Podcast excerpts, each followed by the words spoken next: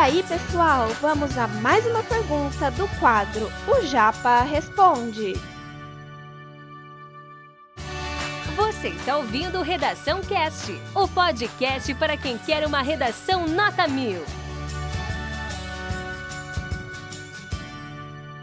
Galerinha, seguinte, a competência 2 a gente chega agora. O que, que a gente tem na competência 2 nesse momento? Competência 2 basicamente avalia o quê? Gênero, né? Será que você fez uma dissertação argumentativa realmente? E será que você respeitou o tema? Parece ser fácil, né? Mas não é tão simples assim. Porque para complicar a situação toda, o Enem inclui nessa competência a necessidade de você colocar um repertório sociocultural produtivo. Esse que é o grande calcanhar de Aquiles do meu aluno quando se fala na competência 2, porque o repertório sociocultural produtivo, como vocês bem sabem, é um conhecimento externo aos textos motivadores e externo à prova. E aí, como que eu vou colocar esse repertório sociocultural produtivo? Né? Bom, vamos lá. Vamos ver um pouquinho mais dessa competência número 2 com algumas dicas e toques para vocês melhorarem. Cuidado com a competência número 2. Como eu disse, passa essa sensação e essa ilusão de que é fácil você conseguir uma nota boa aqui. Mas existem alguns toques que eu tenho que dar, até porque já fui corretor do Enem e a gente vê muitos malabarismos e muitas coisas que não dão certo na prática, tá? Primeiro ponto, delimita muito bem o tema a partir das palavras-chave que são feitas desde a sua introdução. A sua introdução, galera, tem que ter obrigatoriamente as palavras-chave do tema de redação. Se o tema de redação é estigma e doenças mentais, você tem que garantir que essas palavras-chave apareçam de pronto na introdução. Esse é o seu compromisso para delimitar o tema e não fugir ou tangenciar o tema. Já começa por aí. Outro ponto, você tem que garantir que as palavras-chave apareçam uma vez em cada parágrafo. Se você fez uma dissertação tradicional, modelo Enem, em quatro parágrafos, em cada um deles tem que aparecer uma vez pelo menos. Aí é grande pergunta que o meu aluno muitas vezes me faz, tá?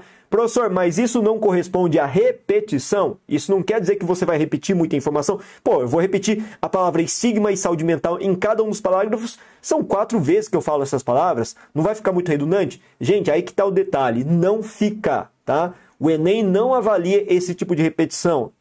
Uma repetição que fica muito distante de um parágrafo para o outro ok? O Enem vai penalizar você se você usar a mesma palavra próximo em períodos curtos, em períodos muito próximos, aí sim que vai se comprometer. E outra, você, como estudante inteligente, vai utilizar também recursos que são recursos de sinônimos para garantir essa variabilidade de retomada das palavras-chave. As palavras-chave necessariamente não precisam ser retomados pelos termos especificamente designados no tema de redação na comanda. Falou em estigma, nada impede você utilizar a palavra preconceito, segregação. Falar em doenças mentais, nada impede você de falar de patologias neurológicas, expressões essas que podem ser utilizadas prontamente como sinônimos para você até mostrar que você tem refinamento e capacidade vocabular variada, ok? Garanta também outro ponto importante que o seu texto modelo Enem tenha quatro parágrafos. Professor, mas eu já vi modelos de redação nota mil que tem cinco. Sim, eu já vi também eu acho fantástico quem consegue fazer com isso. Mas só que tem um problema, um porém. Qual o maior porém? Se você faz cinco parágrafos, você tem que garantir que esses cinco parágrafos ele tenha uma estrutura complexa sintaticamente falando. Ou seja, você precisa ter uma letra muito pequena para caber tanta informação. Não é muito viável. Garanto para você que não é viável para você, aluno, garanto que não é viável para o corretor do outro lado, porque ele tem que corrigir uma redação que é digitalizada e que nem chega, nem sempre chega com o máximo de qualidade para ele. Então, tome cuidado com esse ponto. Garanta quatro parágrafos. Três, professor.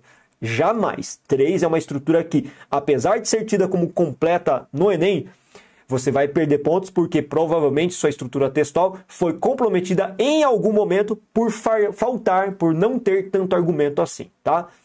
E por último, essa dica, claro, não é nenhuma dica, na verdade é um elemento fundamental é você tentar ao máximo desenvolver pelo menos um repertório sociocultural produtivo.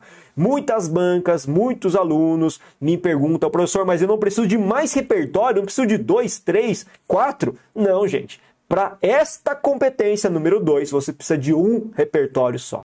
Esse conteúdo é um oferecimento da Corrija-me, a plataforma preferida no ensino de redação.